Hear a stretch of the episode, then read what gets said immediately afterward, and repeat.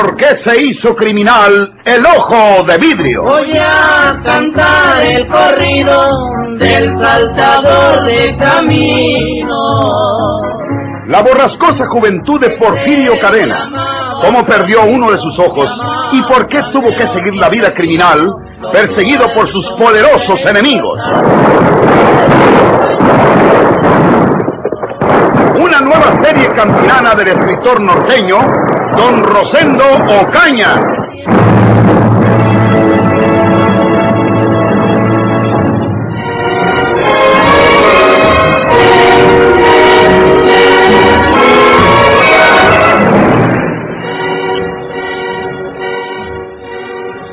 ¿Qué cosas no le contarías a la prove María Jesús para que se haya casado contigo? Y la demás las que yo no le supe hasta después que se casaron. Porque si lo sientes, voy y le digo la verdad a ella. Y no te quedes ahí sentado. Yo no quiero, te quiero en esta casa. Vete de esta casa, que es una casa honrada. Es la casa de mi hermana y la respetas o algo que la respete. ¿Dónde están los muchachos? No te importa un ten. Los abandonates. Te olvidaste que eran tus hijos. No se murieron de hambre porque gracias a Dios yo tengo dos manos para trabajar para ellos. Vete, Andrés. Yo no quiero saber más de ti ni quiero que me compliques en tus crímenes. ¿Cuáles crímenes, su logia? Yo no sé, pero hoy andan diciendo que huyites del pueblo porque te busca la policía. Que si te agarran, te van a meter en prisión para toda la vida o quién sabe si te cuelguen. Dame una taza de café. No hay café para ti en esta casa. Una tacita de café, firme, logia. Déjate con qué mercar el café. El café que hay en esta casa no es mío, es de mi hermana Paula. Y es mejor que te vayas, porque ellos salieron en el guayín y se llevaron a los niños. Pero no tardarán en volver y no quiero que te hallen aquí. Quiero a mis hijos. Y te quiero a ti también, Eulogia. Sí, por eso te casaste con otra mujer. Me casé con María Jesús por el dinero. Y tengo mucho. ¿Cuánto quieres por una taza de café? Sírvemela. No. Y si no te vas, voy a rajarme con el juez auxiliar. Aquí vive cerquita. Voy y le digo que venga a agarrarte. Tú no haces eso, Eulogia. Tú no eres capaz de entregar al padre de tus hijos. Que no. Después de lo que me has hecho, Mondao. Quédate sentado para que mires si soy capaz de ir con el juez auxiliar o no. Quédate sentado para que lo mires. Nomás me voy a echar el chal en la cabeza y me voy. Quédate ahí sentado para que venga con los empleados y te agarren. ¡Ay! Eso querías, ¿verdad? Andrés, infame, ¿qué será de mis hijos? Siempre obedeciste. Siempre hiciste lo que yo te mandé. Mira lo que te sacas por tratarme como me tratas. Iba de paso por aquí. Llegué nomás a echarme una taza de café porque sabía que aquí vive tu hermana Paula. Pero tú me negaste hasta una taza de café. Por eso se me puso a matarte como un perro. No llegarás muy lejos, Andrés.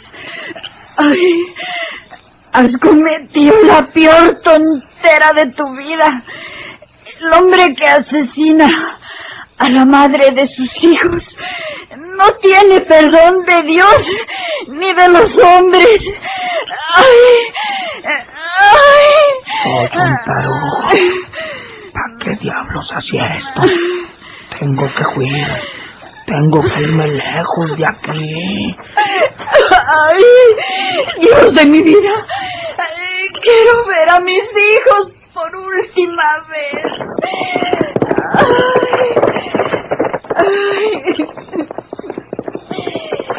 ¡Infame!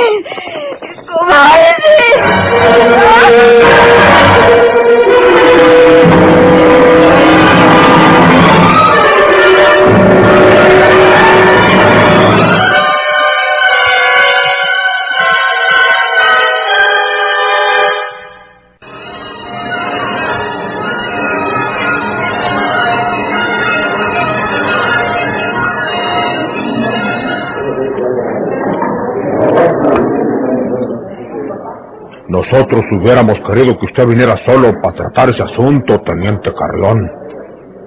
Pero al cabo su señora es una mujer valiente y vamos a decirle lo que se trata. Francamente, estamos alarmados nosotros, los hacendados de estas tierras, porque ahora ya no es una fiera la que anda suelta, ahora son dos. Por los periódicos sabemos que Porfirio Cadena huyó de San Luis sin que lo pudieran agarrar. Y no necesitamos que nos digan que viene para acá, porque tan pronto como sepa lo que le ha pasado a su hermana María Jesús, se dejará venir a la carrera y se nos hace que si no está aquí, poco le falta. Por otro lado, está Andrés Sauzón, la otra fiera que nos referimos. Andrés, luego de ir a María Jesús, se fue por ahí para la sierra y nadie lo pudo detener. Pero acabamos de saber que estuvo en las raíces, donde vive un logia su mujer, con una hermana que se llama Paula. Bueno, pues Andrés anda también con sed sangre, porque nos avisan que hirió logia de mucha gravedad, al grado que ahí pasó ya el doctor Marroquín para ver si puede salvarla. Teniente Carrión, el encargado don Teófilo está encerrado, casi puede decirse que él mismo se encerró en la cárcel, porque tiene miedo de que Andrés Sauzón venga cualquier noche de estas y lo mate. Mejor confesó sus culpas y se quedó encerrado en la cárcel de aquí, mientras a ver qué dicen de la vía Santiago. Pedir soldados cuando ya han venido dos veces yoquis, no creemos que sea oportuno. Entonces, necesitamos un hombre que se haga cargo de meter al orden esas dos fieras, Porfirio Cadena y Andrés Sauzón. ¿Y esa tarea quieren encomendarle a mi marido? Espera, querida. Les advierto una cosa. Porfirio Cadena y Andrés Sauzón se tienen que liquidar el uno al otro. Todo lo que se necesita es ponerlos frente a frente. Porfirio es un hombre muy valiente y muy matón. Andrés es un cobarde. Pero por el puro miedo que le tiene Porfirio, puede agarrarle ventaja y matarlo el primero. Yo no quiero aparecer como quemando a mi marido. Él sabe lo que hace. Pero ustedes también saben que le están dando una misión que puede costarle la vida. Eh, con permiso de ustedes, voy a despedir a mi señora. Usted lo tiene, teniente.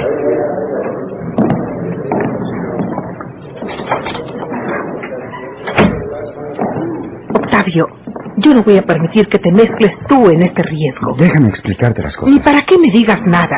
¿Tú crees que nosotros estamos aparte de la amenaza de esas dos fieras, como les llama don Florencio?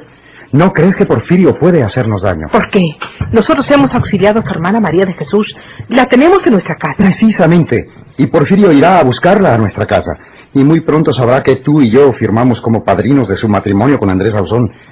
¿Crees que nos va a creer cuando le digamos que pensábamos que Andrés era soltero? ¿No será capaz de pensar que entre todos la aturdimos para que se casara con ese hombre? Pues eh, Tú conoces a Porfirio. Tú sabes que es duro de reflexionar y se va del primer impulso. Yo acepté entonces intervenir en la boda de María de Jesús con Andrés Ausón porque creía, como todos, que Porfirio estaba muerto. De otra manera, te hubiera dicho que no interviniéramos para nada. total, quieres aceptar la comisión que te dan los hacendados, ¿verdad? Ciertamente no voy a aceptar ninguna comisión. Vamos a unirnos todos para defendernos mejor, eh, porque muy pronto, tal vez esta noche o quizás mañana, nuestro pueblo será teatro de la ferocidad de esos dos hombres. Te ruego, querida, que te vayas a la casa y me dejes hablar con los hacendados. Está bien. Te espero en casa.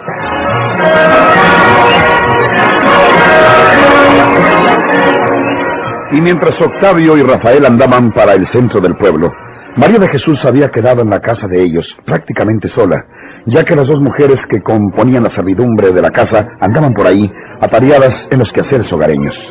María de Jesús había mejorado mucho. Habían transcurrido las 72 horas y ya estaba fuera de peligro.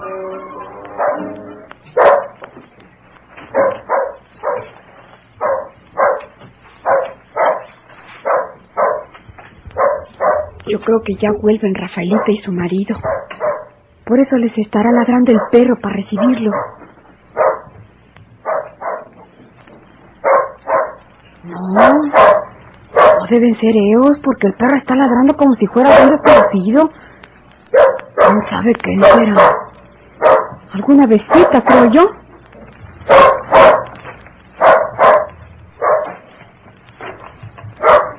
Mamacita. Parece que alguien se paró ahí, por fuera de la puerta. ¿Quién será? No vaya a ser Andrés que viene a acabarme de matar.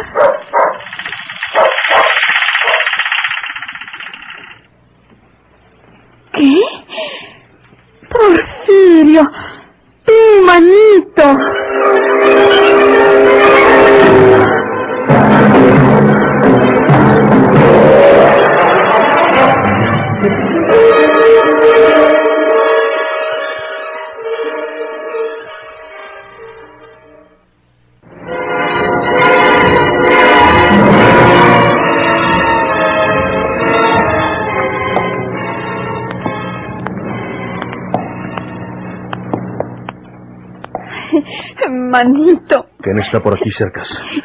Nadie, manito. Solo que las criadas. Esas andan por allá lejos. Rafaelito y su marido salieron para la calle hace rato, manito. ¿Ya sabe lo que me hizo ese condenado Andrés Ausón? Me engañó, manito. Yo nunca me hubiera casado con él. Pero me engañó haciéndome creer que tú y Juanita habían muerto en la sierra y que los había enterrado. Y junto con la autoridad nos llevó hasta la meseta y nos enseñó a qué sepulturas. Ya luego dijo que él era tu amigo y que por eso no cobraba los diez mil pesos que le ofrecían los hacendados por tu cabeza. Y todo eso, manito, lo hizo para que yo creyera que él era un hombre bueno. Y como ya estaban tan triste y, y, y tan desamparada al ver que tú te habías muerto, pues acepté casarme con él. Sí que era por la gratitud de portarse tan bien contigo, aunque fuera después de tu muerte. Y mira lo que me hizo el desgraciado feliz por no decirle otra mala palabra. Ya me figuraba que Ancina habían pasado las cosas. Tú eres una tonta y Andrés Ausón un águila. Te estuvo manzaneando hasta que te creíste, se llevó tu dinero. Sí, manito. Y yo lo había ocultado debajo de los ladrillos del piso de casa. No sé cómo se dio cuenta el muladino y lo sacó de allí. Y cuando le reclamé, porque los ladrillos estaban como si los hubieran movido, entonces me confesó que lo había hecho. Y como yo no le dejaba que se fuera hasta que me devolviera mis centavos, que eran de mi muchachito, pues sacó la pistola y me tiró a matarme. Obra de Dios ha sido que esté viva para contarlo, manito. ¿A dónde ganó? Por allá anda, manito. Ahora vinieron a avisar que estuvo incapable la hermana de Eulogia, la mujer que vivía con él, pero que no estaban casados. Y le dio un tiro también a Eulogia. ¿Y él te dijo que no era casado con Eulogia? Eh, Sí, manito. Y no lo era. Estaban nomás ancina, juntos, porque ella era viuda y el finado le había dejado cuatro chiquillos. ¿Cómo serás taruga, María Jesús? Una cosa de esas no la sabe uno hasta que tiene pruebas. ¿Por qué no te fuiste a informar con Eulogia siquiera, tonta? Manito, ¿por qué me dices eso? ¿Por qué? ¿Por qué? Y preguntas que por qué. Andrés Ausón estaba casado con Eulogia. Estaban bien casados. No. Para que te lo sepas, Andrés Ausón se burló de ti. Son mentiras que no haya sido casado con Eulogia. Yo lo sé bien. Yo me acuerdo cuando se casaron ahí en el barrial, donde vivía antes con su mamá, en vida de la tía Tanis. Los muchachos que tienen son hijos de los dos, son hijos de su matrimonio. La que no está casada con él eres tú. La que está nomás junto con él eres tú. ¡Qué vergüenza, manito! ¿Qué dirá la gente cuando lo sepa?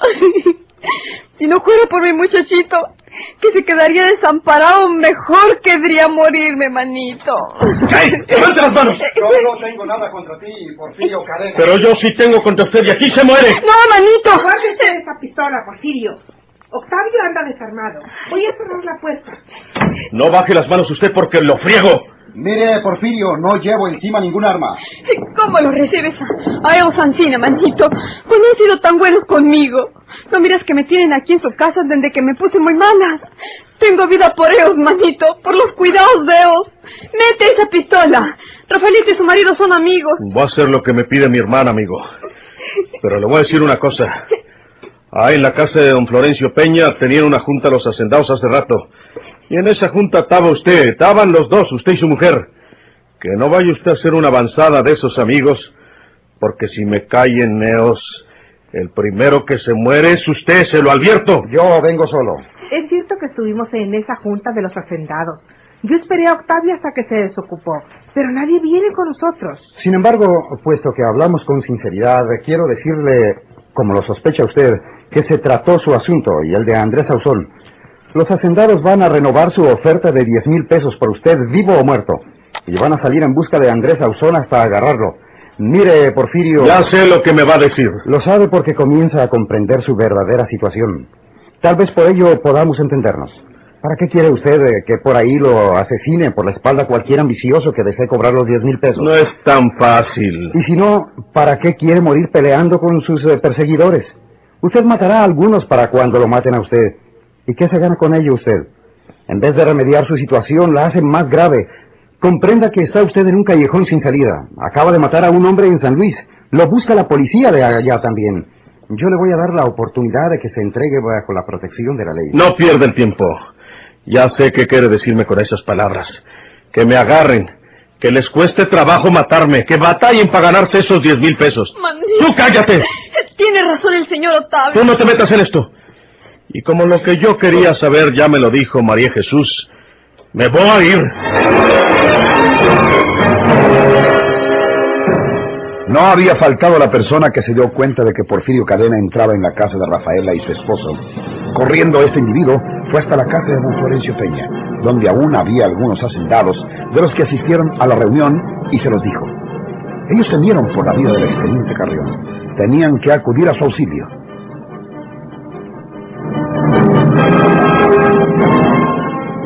Pronto reconocerá usted que yo le ofrecía una valiosa oportunidad, Porfirio. Yo le admiro a usted por su valor, por su desprecio hacia la vida. Por última vez le digo que acepte entregarse por mi conducto. Yo le prometo... ¡No! Será juzgado de acuerdo con la Le ley. digo que no. Hasta luego, María Jesús. ¿Qué? ¿Quiénes vienen ahí? Usted los trajo, teniente. Pero usted será el primero que se muere. ¡No, hombre! ¡No, mami, no! ¡Suéltenme la pistola! ¡No, suéltenme! ¡Suéltenmela! ¡Suéltenmela! ¡Ríndete, portero! ¡Ríndete, bandido! ¡Ríndete! ¡Ábrele, don Pedro! ¡Ábrele con la pistola! ¡Ay! ¡Ya no le peguen! ¡Ya no le peguen! ¡Es mi hermano! Él no venía a pelear con Aiden. Él vino porque supo lo que me hizo Andrés. Ya nadie le hará daño, María de Jesús. Llébrelo para afuera, don Pedro. Allá junto a la noria que le echen una tina de agua recién sacada para que despierte. Sí, don Florencio. Pero que para cuando despierte ya esté amarrado de las manos. Bien amarrado. Mm, Tal vez la gente de por aquí quiera ejercer alguna represalia contra Porfirio al saber que lo tenemos preso. Lo mejor será llevarlo desde aquí a la villa de Santiago y de ahí a Monterrey cuanto antes. ¿Qué está usted diciendo, teniente? Llevarlo a la vía. Llevarlo para Monterrey. Sí, señor. Nada de eso, señor. Ahorita mismo lo vamos a sacar para el monte y lo colgamos.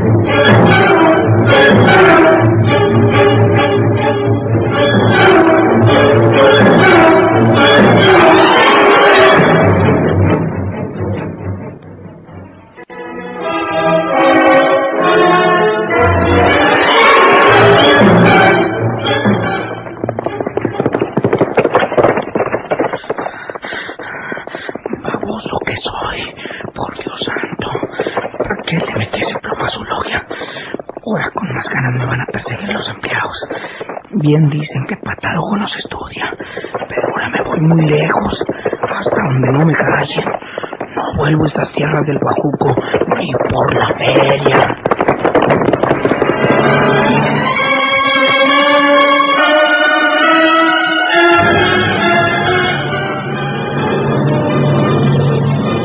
¿Por qué se hizo criminal el ojo de vidrio?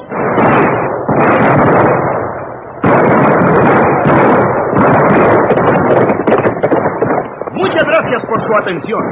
Sigan escuchando los vibrantes capítulos de esta nueva serie rural.